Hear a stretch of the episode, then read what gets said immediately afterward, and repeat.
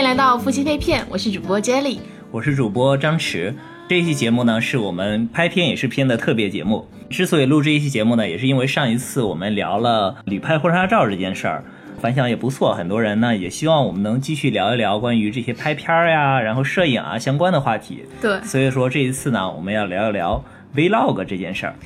为了聊 Vlog 呢，我们特别请来了一位嘉宾，这一位嘉宾呢。在国内的一个 Vlog 平台，也就是猫饼上呢，被猫饼官方称为最雅趣宅男、最浪漫的理工男，就是我们的嘉宾戴云。戴云给大家打个招呼吧。Hello，大家好，我是戴云。我是一个刚入行不久的影视从业者，然后主要做的是编导和摄影的工作，然后喜欢用各种方式去记录自己的变化，然后目前在摸索着做 Vlog。但是猫饼给的那些称号其实不是很真实，我自己觉得就是一个，我是一个比较缺乏安全感的一个话痨，没有那种，没有所谓的浪漫或者说什么雅趣。这期节目呢，我们请到戴玉来给大家聊一下什么是 vlog 以及怎么录 vlog 的，嗯，也想分享一些他跟 vlog 之间一些有意思的故事。对，然后另外呢，这期节目我们也不想聊的特别的干，或者特别的像这种 vlog 的攻略啊，嗯嗯，啊，嗯，其实我挺想跟你们俩聊一下，就是 vlog 这个东西是怎么火起来的？为什么这两年在我们这种呃九零后啊这些年轻群体里这么火？嗯哼，而且从这种不管是拍摄者还是说观众这这两面来讲，他们的这种呃看 vlog 或者拍 vlog 的心理是怎么样的？呃，你们知道 vlog 是怎么在国内流行起来的吗？我现在感觉，其实国内要说流行的话，只是刚起步的阶段。因为我今天也问了一下我周围的同事或者朋友，他问他们知不知道 vlog 这个东西，我还需要拼出来 vlog 这个东西，然后他们都说，呃，不太知道，或者说只是听说过，也没怎么看。我就感觉现在可能还是抖音这种短视频可以说是流行，然后 vlog 的话。国内，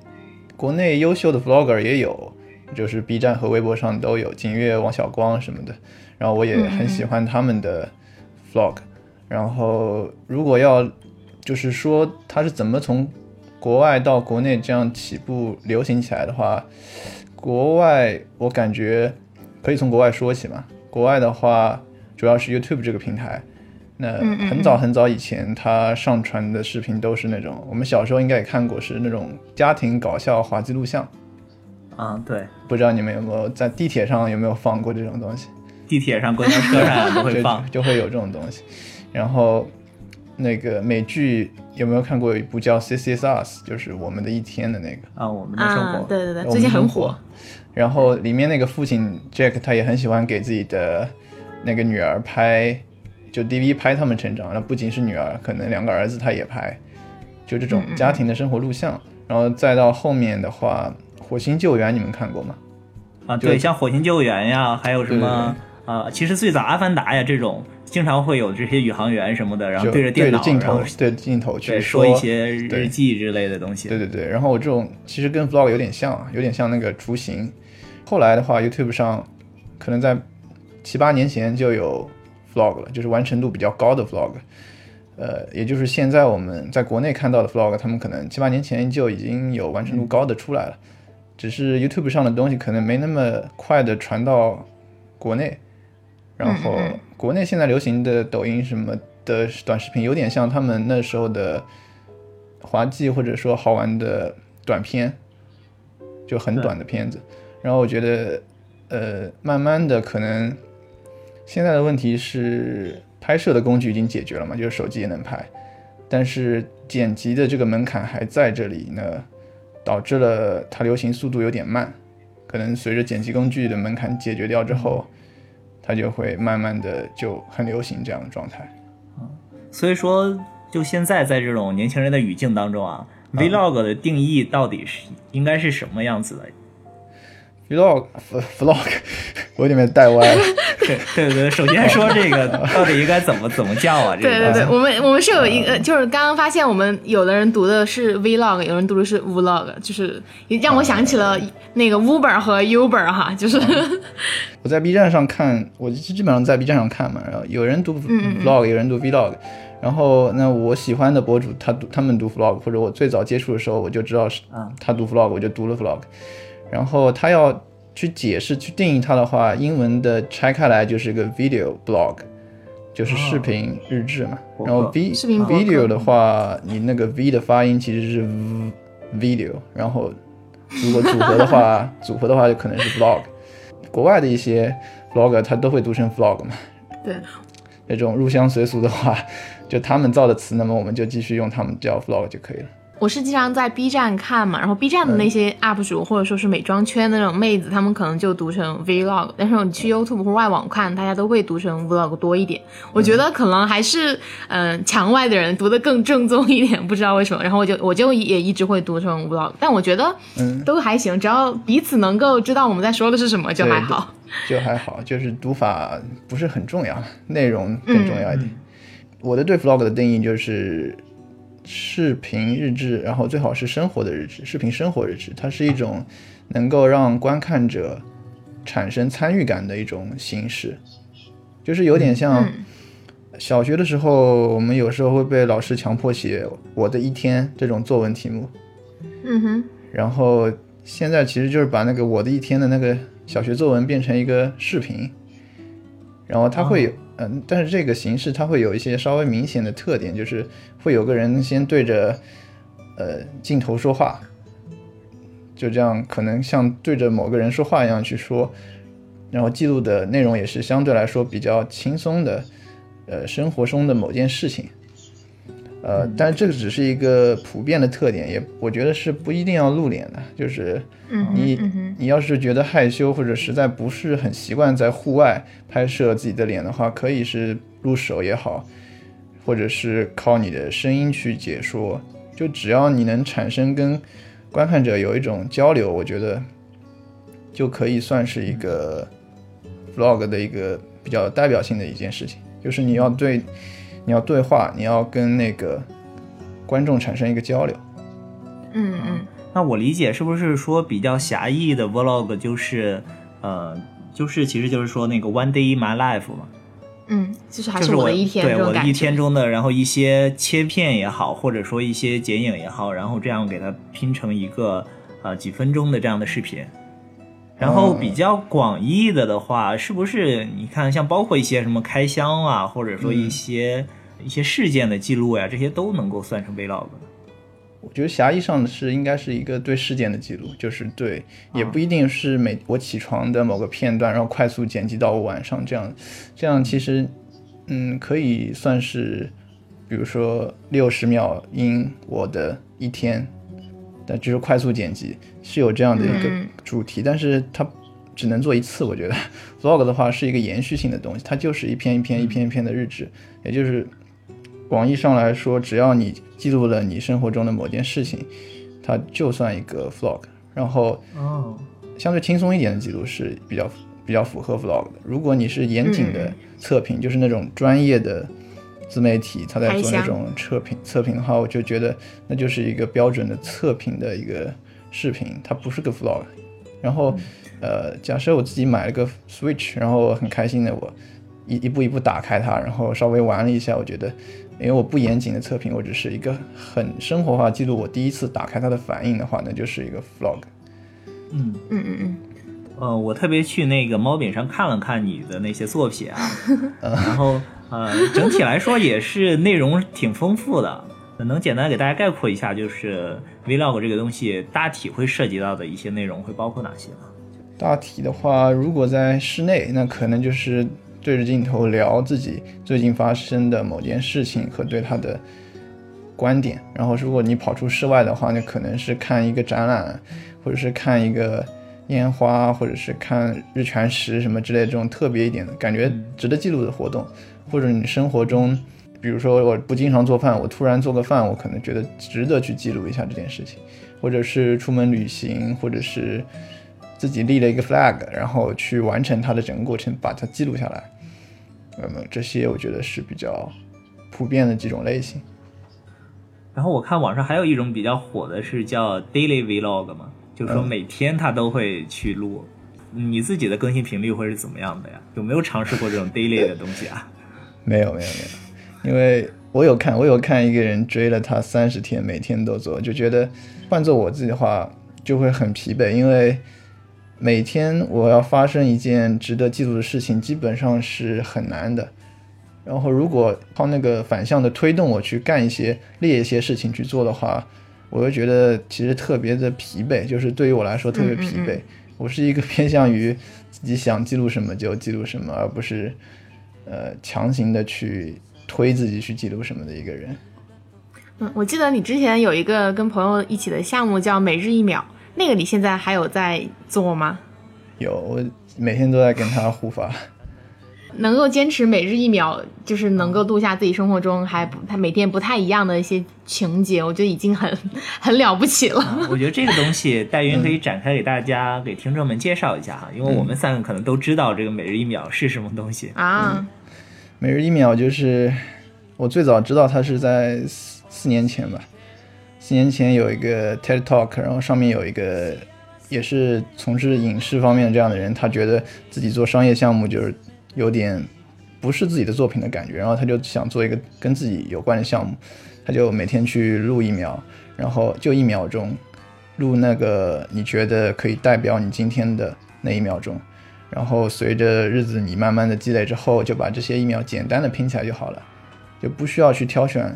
这个不好这个好，就直接转把它拼起来，然后时间长了的话，一年的话就有六分钟，时间长一点的话，你就会有更长更长的时间。等你以后回过头来看，你就会发现，你自己每天稍微积累一下的话，它就形成了一个很长很长的个人纪录片。然后我就是大概四年前开始这样拍，然后现在的话，我会拿它来跟比较亲密的人，就是每天互相发疫苗。我也发现了，这样会导致我一个人好像。过了两个人的生活的状态，就是，嗯，虽然我跟他比较遥远，我也没有去线下跟他去见面，但是我有种感觉，就是我跟他是有连接联系的这种感觉，就是还比较比较让人觉得舒服。但是但是这个月，我这个月是今年的第五个月嘛，前四个月的每日一秒，毛饼有个浮生一秒的主题，就是三十天一次，哦，一个月一次去上传。到他的那个浮生一秒模板里面，我上传了四个月之后，这个月我有点困惑，所以我就，我这个月反而变成了坚持这个月不拍一秒。哎，为什么？就是前四个月我有种感觉，一开始我就觉得，呃，那试试看这个模板，然后就上传，然后得到的呃喜欢或者评论也比较多，呃，再往后我越来越觉得，每个月都上传之后，我有种，就感觉我的。我的安全感比较比较弱，就是我的一秒其实是很私人化的东西，然后我把它全部展示出来，我会觉得很不安全。然后尤其是公开在平台上的话，我有一种奇怪的感觉，就是本来它的作用是给我自己以后记录的，然后那分享给亲密的人是没有关系的，它在我的安全的这个圈的范围内。然后一旦公开之后，我就觉得有压力，甚至。每个月上传，我总感觉这个东西应该是积累了至少一年才会公布一次，而不是每个月都公布一次，让很多人在那边追更，我就觉得很奇怪。可能 vlog 我是可以挑选出我想分享的部分去分享，不停的交流，但是每日一秒我还是比较想自己私密的藏着，跟亲密的人分享这样子。所以以后我不一定会在猫饼上每个月上传每日一秒。但是拍我是会继续拍下去的，因为这个月停了一下，我思考了一下，我到底为什么在拍每日一秒。那其实就 vlog 来讲，那你理解它更多的是说偏向于自我记录呀，还是说是面向这种观众的时候的分享？拍摄的过程中，你心里会带着观众吗？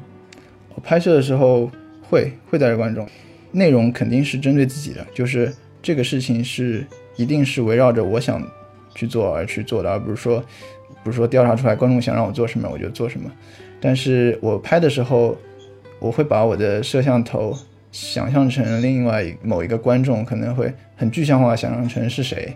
然后我把我的这件事情录下来跟他说，因为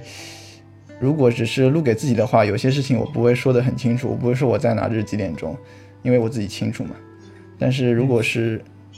另外的人看的话，我需要告诉他我这些事情，所以我还是会面向观众的，会想着一个人在镜头那边要看的，那么我就要稍微考虑他的感受，去把这件事情完整一点的记录下来。哎，很好奇，就是你一个可能简单的四到五分钟的 vlog，你大概会拍摄多长的时间呢？拍摄的话，我的 vlog 都是一天内拍摄完成的，所以它是很零零碎碎的卡在我做那件事情的中间，所以拍摄我没办法去估计是多少，可能素材量的时长是四到五分钟的话，可能是二十到三十分钟的素材量，总素材量不会特别多的，可能是剪辑到最后的五六倍的样子。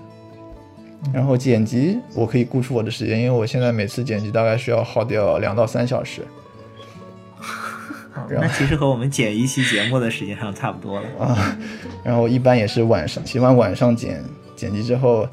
呃，可能深夜上传掉。上传完之后，我就会睡个很安心的觉，第二天起来看有没有互动之类的就好了。嗯嗯嗯，我拍 vlog 就会有种感觉，就是我可能。头一天想好了，说我第二天要去拍 vlog，然后我脑袋里可能就会想，哎，我第二天会做什么？然后我就会有一种非常强的这种心理负担，就我很担心，如果我第二天过得没有那么精彩，或者说没有那么多值得分享的东西，然后我就会会丧失这种斗志。所以说，你录你自己的 vlog 的时候，你会有一些素材准备，或者说你给自己写好这种脚本吗？我一般是我不会说我明天要录个 vlog。我不会不会为了我要更新就去想个主题，我是反过来的。我突然哪天想到了这个主题，然后我就把它贴便利贴上，贴在墙上，就我面前这个墙上然后可能会贴很多，到最后我觉得，哎，这个主题我觉得是时候拍了，然后我就想一下这个主题我要去取哪些镜头？就是因为如果要把那个片子拍的。好一点的话是要去提前构思一下镜头语言和一些场景。是的。那么提前想好了之后，我拍的时候大概就有个数，就是我要去哪到哪，然后时间够不够，什么时候日落之类的，我会去想这些事情。但是拍的时候啊，就是正常出门之后，其实会发生很多突发事件，然后我就会及时把这些突发事件也记下来，然后往往到后面我会发现。呃，记录的突发事件，往往这些素材更棒，就比我预想的要棒一点。嗯嗯嗯嗯嗯。呃，当然我也出现过，我定了主题，出去拍，突发事件并没有那么棒。那后来这期 vlog 我就不会出，就是这样。反正我感觉哈，就我看的一些国内的。平台的这种博主都会发现他们的 vlog 肯定是有脚本，就是我发现国内的这种呃，就我自己的一个观感，就是国内的博主们他们还蛮有这种偶像包袱，或者说我一定得把自己最精彩、最好的部分放出去。但你像国外，我会关注一些生活博主，就他们真的就会很就只拿相机就很抖，就那种抖到都看不到人或者都看不到事情，但他就是去分享，比如说我去买个菜，然后我录了一个 vlog，然后可能我也不剪，我就放上去就五分钟，但。国内的话，我我基本上观观察到的就是，嗯，五分钟的话，我肯定是准备了两个小时的素材剪辑拼接而好的，就是感觉很精致，是吧？对对对，你就会觉得压力很大吧？就是，就我看国内的这种博主，他们录 vlog 过后，我就会有很大的这种压力，就会想，哎，我录不到这么好，然后我发出去又很丢人那种感觉，然后那我干脆就不发了。就门槛其实我觉得还挺高的。我遇到过这种情况，我在前期我看了。因为我喜欢一些博主的，然后我就看他们的视频。那后来我会发现，好像有点东西我记录不下来，我拍不到。甚至我看国外的 k a s e y 的话，他拍的东西就更多了。甚至他有自己的设备，比如说电动滑板什么之类的，我没有。然后我也不能说我买个无人机，我买个电动滑板，我说买就买，对吧？然后我就觉得那可能会没那么酷。但是后来我想，那他的本身是为什么要录 vlog 的话，是记录自己自己的日常，不是说模仿别人的日常嘛？那我自己就找我自己的特点在哪里，可能是聊天，或者是做一些 我不知道为什么他们觉得好玩的事情，就是我觉得只是比较空的时候做的事情，然后记录下来，只是记录的东西记录下来就好了，就做自己舒服的事情。那像你做的这些 vlog 当中，呃，就目前来看比较受观众们欢迎的会是哪个？哪几种类型啊？我翻了一下，有有几个例子，我去翻了一下。我印象里有一个最高的是《浮生一秒》的一月份，就是第一次上传《浮浮生一秒》的，就也就三十三秒，因为它啊三十八秒，它就一个月嘛，它有开头和结尾，加上去之后三十八秒，那个受欢迎程度很高，也是我觉得不知道为什么受欢迎程度很高的，因为它也都它都不算一个 vlog。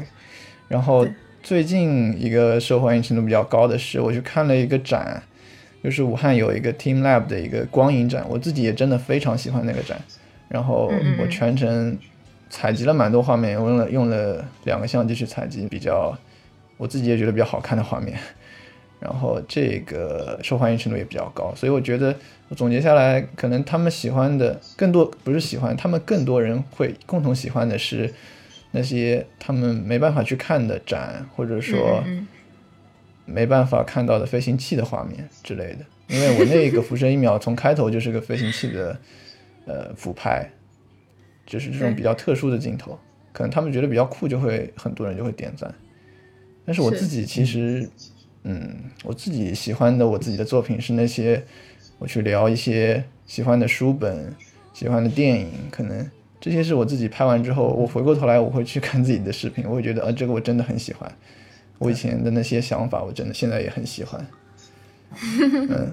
像我今天特别去把你的那些视频都看了一遍，嗯，我个人比较喜欢的一个就是说，你看完电影之后，可能就是像我们这样录电台一样，简单的给大家分享分享一些自己的观影感受啊这种，嗯，然后另外一个呢，就是呃，你去一个甜品店，然后一边做这种呃吃甜品的展示，然后一边和那个老店员阿姨聊天，这种很自然的状态。对我可能看 vlog 看的比较少哈，多数给我的感觉都是那种。节奏很快，画面不停的切，然后配着那种动感的电子乐，嗯，然后但是呃，你的视频给我的这种感觉呢，就更多的是这种慢慢悠悠，然后有一种这种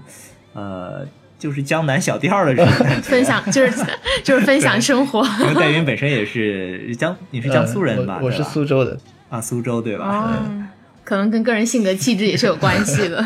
对，就有些博主，他们可能就会喜欢把那种很炫的那种片段剪在一起，然后加上一个节奏感很强的，然后拼在一起，就会就观众的视觉来看的话，就会非常酷嘛。就是我觉得哇，这个人这一天过得可真精彩，说不定这个素材是人家准备了一周的。也有一部分的博主可能就是说我啊，就随便录录，可能我就分享一下我自己的想法，我分享一下自己的这种吃吃饭、喝喝酒，这种也也挺好的。那种很酷的我也很喜欢，我也我也会去追的一些人里面有很酷的这种画面镜头，因为我也会去学习这些 画面镜头，要哎可还可以这样拍，还可以那样拍，我会自己去学着。但是用起来，因为我很少出门，我大多数 vlog 都是在这个卧室里录的，开箱也好，什么也好，然后出门的话就很少去。很酷的地方，所以没有去使用这些。看一个什么网红店呀？探探店，就没有去使用这些很酷的剪辑方式啊。那你在拍摄或者说呃你在准备 vlog 的时候，你在什么环节是你自己特别享受、特别喜欢的？最享受可能是发布以后，然后我发现有一些评论，他会评论跟这个 vlog 相关的内容，就是他跟我产生交流了。这这就会让我觉得，我上传这段视频真的是能够产生跟观看者的一种交流互动的感觉，啊，倒不是那些问我这个怎么做或者这个音乐是什么之类，这样我也会解答，我也会挑一些解答，但是到后来我可能，我可能情绪不好的时候，我就不回复这些跟内容无关的评论，我就比较去珍惜那些真正的在交流的评论，然后也会让我比较享受。这些粉丝给你的一些反馈啊，嗯，那这里面有没有你自己印象比较深刻的呀？有，就是有一个有一个粉丝他私信我说，就过年那一天好像他私信我说，他之前一直是其实是关注我的动态，但是他不好意思点关注这个人，就要一直偷偷的搜搜代云，然后搜他有没有发布新的视频，然后看了也他也不会好意思去点个赞，他就是完全。怎么说？隐藏着的在关注我的最新动态，然后也不知道为什么隐藏着。呃，有一次他说他他的猫点了一下赞，就是他在被窝里看视频，他的猫点了一下赞，然后他就很紧张，就赶紧 赶紧取消了那个赞。然后我就觉得这件事情就很有嗯很有印象了，也有画面感，我感觉得到那个画面。我听出来了暗恋的气息。其实，如果说你一直在看一个人的 vlog，就是很容易你会去带入他的生活，然后心里去脑补这个人在生活中是怎么样子的，自己愿不愿意给他成为一个朋友啊？我看 vlog 的时候也是，哎，就是我有那种特别特别喜欢的博主，我真的会每条都看的。嗯，但我也不会跟他点赞，或者说每条都评论。我，嗯，因为我会觉得，假设我每条都跟他点赞，特别是像在一些平台上，可能他粉丝也不是那么多的，嗯，就会想是不是有种别有目的啊，或者说是不不太纯洁的这种感觉。因为好像自己看到的是别人的私生活，每天是在偷窥他的这种感觉。嗯，怎么说呢，还是有点害羞。原来是这个心态，我都不知道有这种心态。其实反而是这种偷窥能够带来这种快感。是的，是的，是的。所以说，我们可以展开聊一下，就是说这个看 vlog 为什么喜欢看，它到底带给你、带给我们哪些这种快感也好，或者享受也好？因为它也不是说制作很精美，也不是说内容很丰富、信息量很大嘛。嗯嗯。也而且也不是大明星录的，基本上都是这种普通人或者说就是小网红的生活。嗯嗯嗯。我觉得我们可以每个人聊一到两个自己喜欢的这种 vlog 的博主，然后带入去聊一下为什么我会喜欢。我觉得可以。我是会经常的去 B 站看一个叫他的名字叫一只蛋糕的 UP 主，他会每他会更新 vlog。我为什么喜欢他吧？第一个是他那个呃在剪辑上其实会花一点功夫，比如说他不会说就是只是把那个素材堆上去配上音乐，他可能还会有一些自己的排版布局，然后他会加上一些特效。就会感觉是一个有故事，就是他可能把自己素材剪成一个呃有故事情节的这样子的一个短片，我会觉得在审美上是非常的赏心悦目的。此外呢，还有一个就叫 Emma 的，也是在 B 站的一个，其实他是美妆区博主了，但他后来有一个 Vlog 的专栏，就是会讲。他是在呃外国，他可能是在湾区呃加拿大，他在加拿大，然后对他会分享自己，比如说今天去哪个公园跑步了，他可能就带上自己的相机，就也很颠簸的那种状态，但是就你你会看着你会觉得我是跟他一起去参加这样活动。或者说他带着他的小朋友、小宝贝去商场购物，他会录下来自己每一个选择以及做这个理由的原因，你就会觉得好像是跟着一个一个老朋友陪他去一起购物了，一起去逛街这样的感觉，还挺放松的吧。然后你习惯了这样子的，一直去追他的这个 vlog 的话，你就逐渐的你就会觉得他好像是一个朋友的存在，然后他的每一期你都会追，甚至你都会，我觉得你都会比她男朋友更清楚她的那个今天是怎么过的，以及她哪天不开心，哪天很开心，她最喜欢的口红的颜色是什么。她的男朋友是那个是小石头吗？啊，是是是是是。那我那我跟你关注的是同一个。啊，对对对对对，我我觉得还挺有意思的。就是这种暗恋的感觉。嗯，我最早关注的是王小光，就是我不知道怎么读他的名字，是不是读 C B V V？我不知道是不是这样读。好像知道那个。我最早接触他的视频是他的平凡料理，就是他自己用比较简单的食材做自己的夜宵，好像是烤脆披萨还是什么，就很小的。啊，他也出了很多期平凡料理，但是他自己说那个不是 vlog，虽然我觉得其实是 vlog。然后他有更多 做更多真的他觉得是 vlog 的东西，然后他就是一个就很生活化的一个人。然后他在上海，他在看的那些东西或者说做的事，以及他周围一些好朋友，尤其是呢有一个他有个好朋友的女儿叫阿夏，那个小女孩特别可爱，他会直接称呼。王小光叫王小光，你过来什么什么之类的，就是，嗯嗯，我感觉整个生活就非常的舒服，然后朋友之间也很要好，他会让我感觉我已经在上海了，我一直会追他的东西，那么就会让我感觉我认识他，就会跟你有同样那种感觉，我真的感觉我认识他，然后他今天怎么样了，他这个礼拜怎么样了，我会去一直去关注，这是一个我可能是最喜欢的一个博主吧，因为他很生活化，然后还有一个。还有一对情侣博主，是景月和小八，就有点像你们这样的夫妻档的感觉。就是他们两个，他女朋友很漂亮，然后他本人很，嗯，很艺术化吧。然后他们还有一些 宠物，有一只小象的一只毛绒玩具的宠物叫小香。然后他们就感觉他们两个是赏心悦目的一对，然后尝试的。也不叫尝试，他们寄宿生活也会比较懒散，比较悠闲，但是就觉得这两个人好般配，然后过的生活很很甜蜜，但是他也不撒糖，他就是那种淡淡的感觉，很般配的感觉。然后这一对也是我很喜欢的。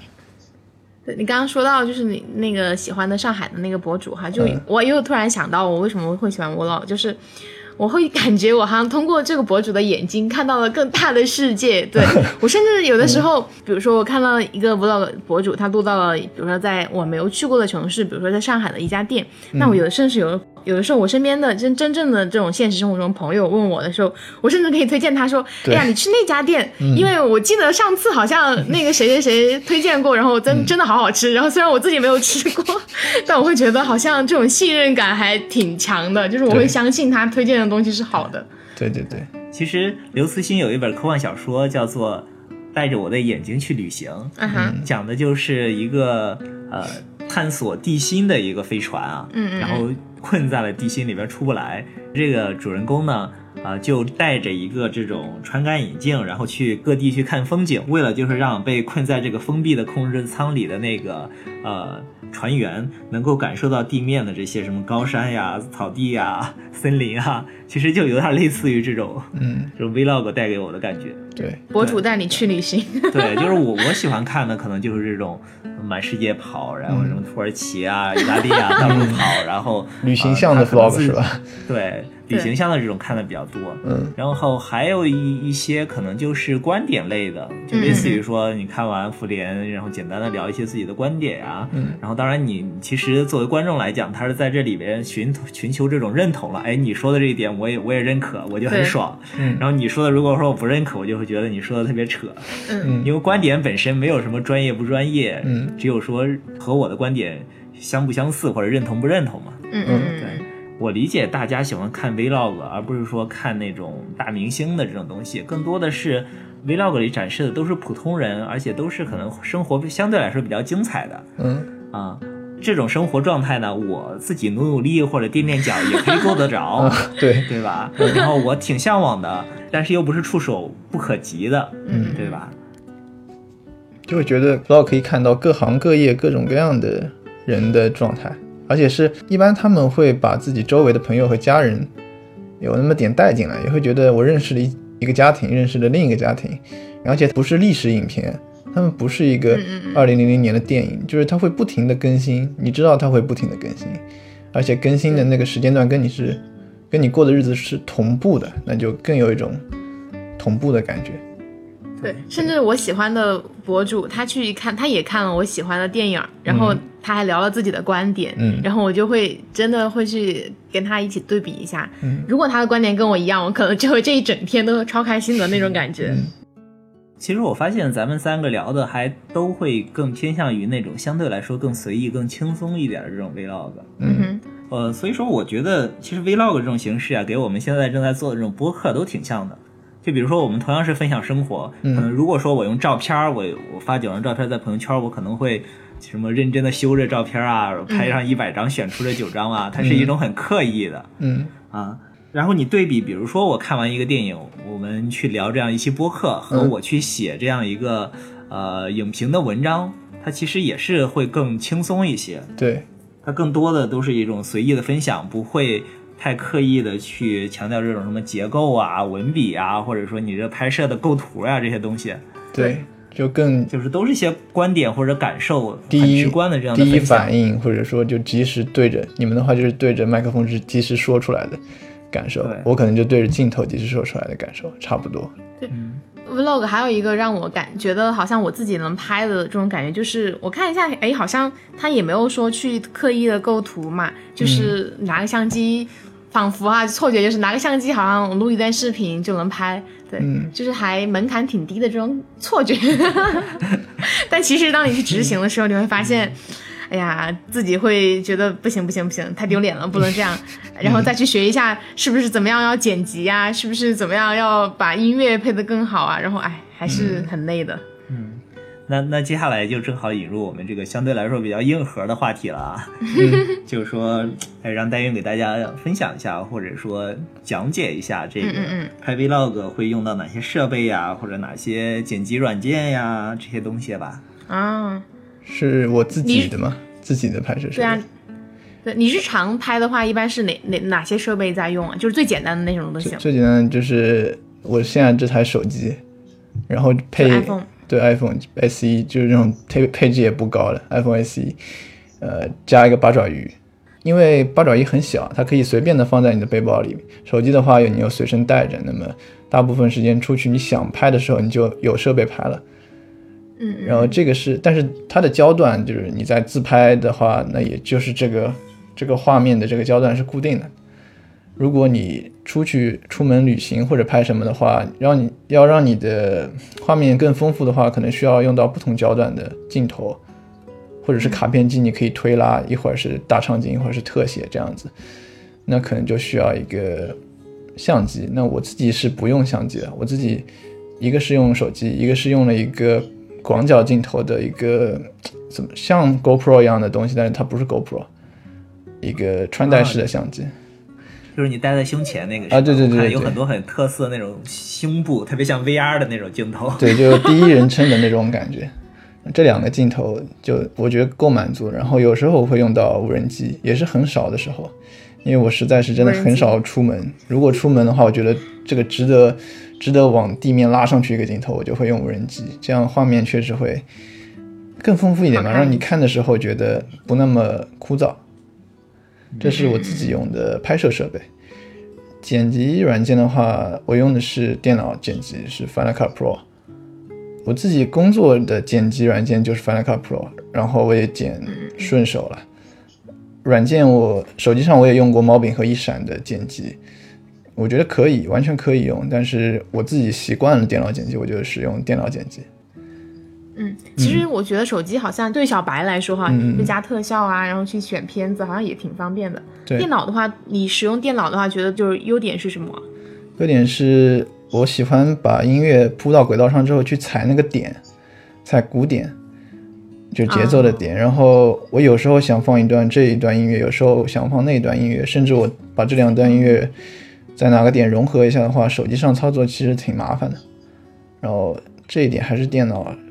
舒服一点。然后由于我剪辑的时间要两到三小时，呃，手机手机工作两到三小时可能会面临没电。然后插着电源剪辑，其实也不是那么的顺手。当然，用用手机剪辑的朋友，可能他不会剪两到三小时了，就是稍微短一点，因为可能五六分钟就能剪好了。五六分钟可能不行，但是稍微会短一点，不会不不会说用电脑剪辑那样加音效啊，加各种东西去反复的调试那样子。对，就我剪手机遇到一个问题哈，就是就请教一下我们的这种大神。其实手里有好几个素材，我觉得都还挺好的。嗯。然后我用手机去一搭配的话，我又会觉得配上一个就是单单就是一个曲子的话，又会觉得好像他们不在一个调上，你就会觉得嗯，好像这几个素材不是每一个都能用上，我就得去取舍。像你会遇到这种情况吗？就你会取舍，还是说你会去尽量把这几个素材凑到一起，就一起发出去？我的工作流程是这样，我就把我今天拍的大概二三十分钟几段短片，直接 pu 拉到了 Final Cut 里面，就是直接按照时间顺序全部拉进去，然后再开始检查素材。然后音乐我是我可能会放着每日推荐的歌单，就循环着放着，去找哪一首是今天感觉对的音乐，这个时候就让它放着。然后看素材的时候会挑我觉得这个素材不那么精彩，就是我觉得我自己看着都有觉得有点冗长的话，我就直接删。我会直接删，然后二三十分钟，最后是强行会筛选成五六分钟的东西。我觉得是这些镜头是满足我自己的要求的，然后我再去组合我的故事，可以先交代一下什么，再反过来回到之前去交代，这样子就是故事的编排。就是还是会挑选一下，不会全部发出来。然后这个时候找到音乐了，再把音乐拉到轨道上去，再精确的去修剪那些剪辑点。让它该踩在点上就踩在点上，是这样子。哎，还有一个就是你刚刚也提到了一些小的剪辑的技巧哈，嗯，就是你能再说几个，就是有助于我们更快速或者说更能够让后来呈现效果更好的这种小的 tips 或者小技巧吗？可以啊，是不仅限于手机剪辑吧？啊，我觉得可以，电脑、手机都行，都行，一样来两个呗。其实包括拍拍摄过程中的一些技巧都可以啊。对对对，就比如怎么样让这个拍的画面更稳，移动的时候不会这样来回的去晃啊，这样都行。哦，就先说这个这个更稳嘛，因为这个我觉得挺重要的。呃，如果你用的是没有防抖功能的相机，就是手机的话，配好三脚架之后，你拍摄你拍摄那个画面里面有运动的物体，你的镜头就不要做运动的操作，就不要左右上下，就不要动，因为里面有运动的东西去运动。如果你拍摄的画面里面是没有运动的物体的话，你就去缓慢的移动你的手机，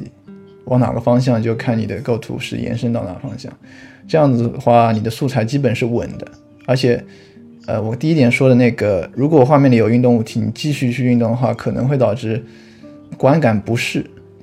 画面里的东西也在动，你也在动，就就其实不太稳感觉。然后这是一个比较简单的操作，但是不一定要遵循。如果你不知道怎么拍的话，你可以先遵循这个操作，拍出感觉之后就随便你了，因为你那个时候手已经很稳了。突然想到，我们经常去追我们的兔子。对，像像我们买的那个呃大疆的那个手机云台嘛，嗯，说是有那个可以运动为物体追踪的这样的功能，对对，但是好像也不是特别的好用啊。是手机的那个云台是吧？Osmo。对对对，那个还挺棒的。这里你刚才说到有些很酷的博主，他会拍一些填充的镜头素材，就是不是对着自己脸说话，而是一些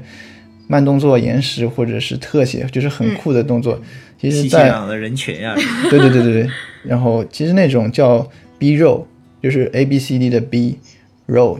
就是它是一种叠在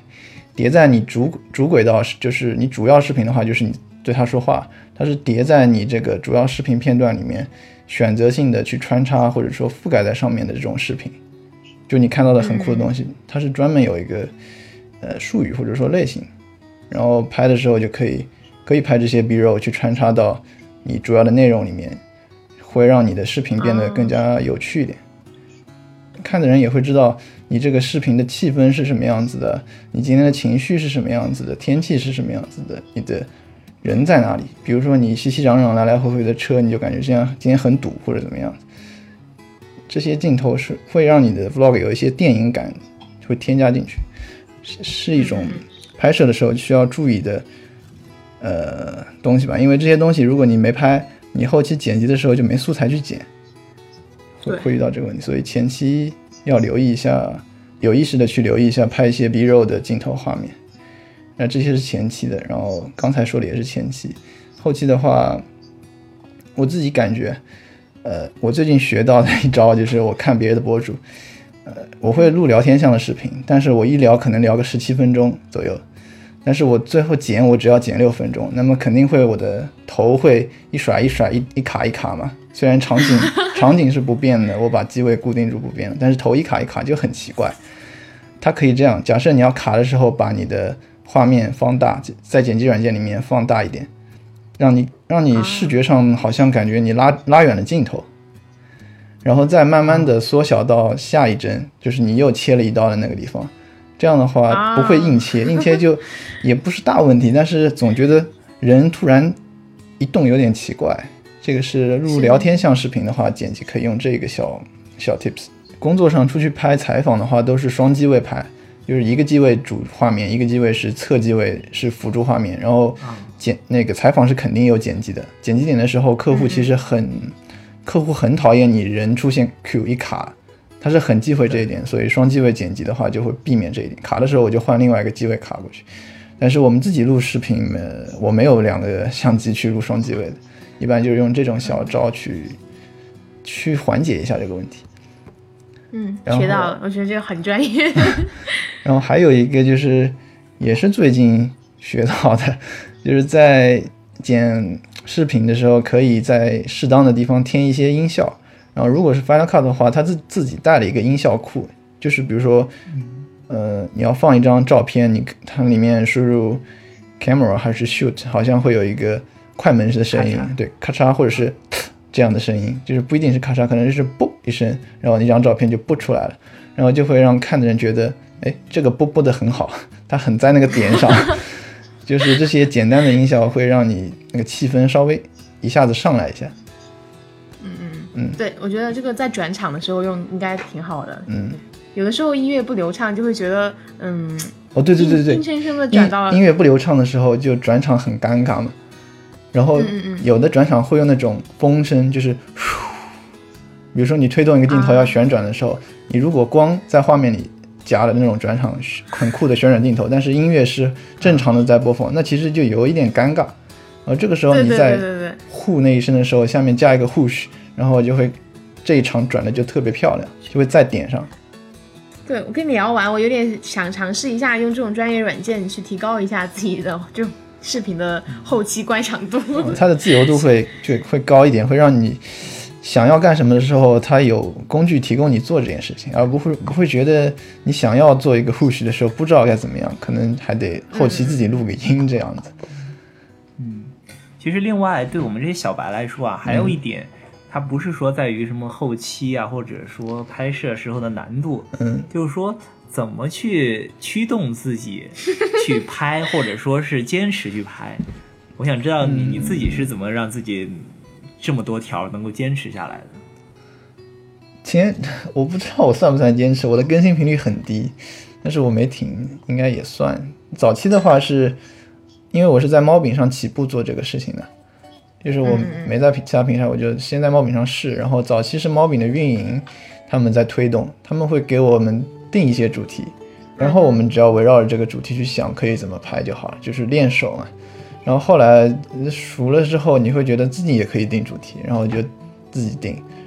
那坚持的话，主要是靠有人来跟我评论进行交流，就是那种跟视频内容有关的交流，就会让我觉得有反馈，就满足了我那个，就是我拍 vlog 有一个动机，或者说有个目的，就是我有其实我有倾诉欲，然后我周围的人没有办法跟我深入的交流，或者我觉得不停的跟他说我今天干嘛，我觉得会有一种打扰的感觉，挺打扰的。然后我就自己做视频，让喜欢的人、想跟我交流的人就跟我交流。然后确实这过程中有人跟我交流反馈，我觉得这是我的一个动力，就坚持下去的动力。然后第二个动力是，其实跟疫苗差不多。我发现，呃，vlog 比疫苗更多的，它能记录整件事情，尤其是我不同时间段的一个观念、一个思想。因为我，我基本上发生了一件事情，记录下来之后，在结尾会对这个事情有一个评价，或者说我这个时候我觉得我是自己是怎么想，然后我会把这些视频全部存档到硬盘里面存着，然后我回过头去看的时候，我就觉得，哦，那个时期去年我生日，我在想这件事情。就觉得这些东西对我来说是一些我自己宝贵的一些资料片，然后意识到这点之后，我觉得这个动力就会让我觉得心态上稍微放松一点，哪怕没有人评论，没有人看，或者就是不火，我也不会觉得难过，因为它本来就是我有一方面是自己做给自己当资料保存用的，所以这样就不会导致我没人看就坚持不下去。但是那个有人评论，有人跟我交流，这个还是主要的一个动力，这就是我很需要的一个一个事情，我才能继续坚持下去。了解了解，其实和我们做电台初心上都有些类似的地方。嗯嗯嗯，我们也是上一周吧，就是有一些推我们更新，以及说说了一些关于我们电台的那个主题相关的内容嘛。我当时会觉得，哇，挺感动的。原来我们是有真粉丝的，对对对，就会 你就会想，感觉有反馈，那我继续去更下去就会感觉有反馈。对，其实时间也差不多了，我们最后再聊一个问题吧，就是，嗯、像你身边应该也有很多，或者你应该认识很多这种在拍 vlog 的人，嗯就是你叫做什么 vlogger，是？是这么称嗯，vlogger 对 vlogger。vlog 对然后我我我想知道这群人就是他的这种呃人群画像，或者说是他都是哪些人在拍、啊？你这太专业了，人群画像、用户画像了，就感觉他们是能能够自由安排自己时间的那群人。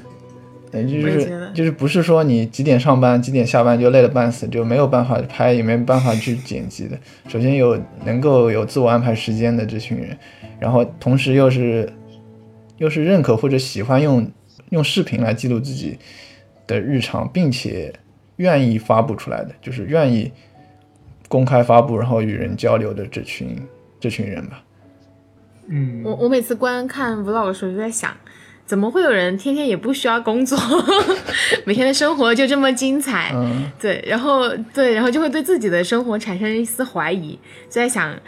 唉，每我星期一到星期五的日生活日常基本上相同的，除了吃什么不一样，嗯其他的都是按部就班的。对，有的时候还挺沮丧的。那些日更的，像那个 Casey，他是日更的，追着看的话，我就觉得，因为他本来是一个，他以前是个电影工作者，他是制片还是制片人还是制作人，就是他可能很久以前就火了一次了，然后也是这种专业从业人员。到后面他能够做到日更，是还每天都那么精彩，是因为他的工作本来就是电影相关，就可能跑来跑去，然后拍的也是产品宣传片或者什么片子之类的。他本来就是这样，他只是把这个过程再用一个镜头去记录和说话说下来就好了。然后他剪辑速度一定会比我们正常人快很多。对我身边也是哎，就关注了两，我觉得其实两块儿吧，一个就是他们自己从事的工作，嗯，呃，需要随时随刻带着相机，嗯，比如说一些拍婚纱的，或者说他们自己开了个个人工作室，嗯，对他们可能自己的生活就是包里随时都会背着各种器械，嗯，那那就录一个 vlog 对他们来说也很正常。还有一类很多的，我觉得是呃这种网红的这种博主和美妆博主，其实他们也很就是他的工作，对他的工作也是每天拿着相机去自拍，或者说拍他的日常。对他们这两群人就是 非常有时间，也非常有精力，也有一些这种比较高的这种剪辑水平去呈现自己内容。嗯，对。所以说最后以一个特别俗的问题收尾啊，就是拍 vlog 这个东西能赚钱吗？或者说有没有这种呃比较成功的什么案例啊？赚是肯定可以赚，就是但是赚钱的话，就是前提是你有很多人去关注，或者你被很多人认可了，那么就会有广告商或者是产品方来跟你商量，去让你测评一个东西也好，然后测评完之后送给你，或者是给你钱之类的，就让你去推广一个东西，就是这种方式嘛。但是现在我是没有打算去做这件事情，因为。如果我在前期就去想怎么赚钱，可能我的 vlog 会做不下去。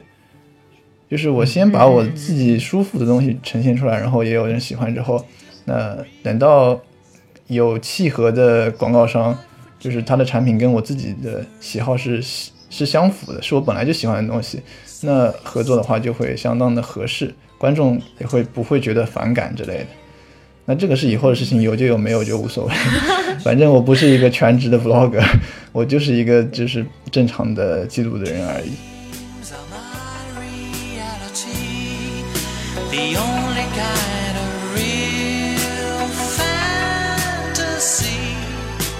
那我们这期关于 vlog 的一个初步介绍吧，可能就到这儿。然后我们之后也特别期待能够有一些更深入的一些话题的交流。嗯，对对对对。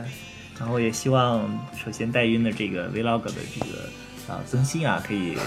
啊继续坚持下去。太 惨了，在这儿也被催更，有个催更。对，好。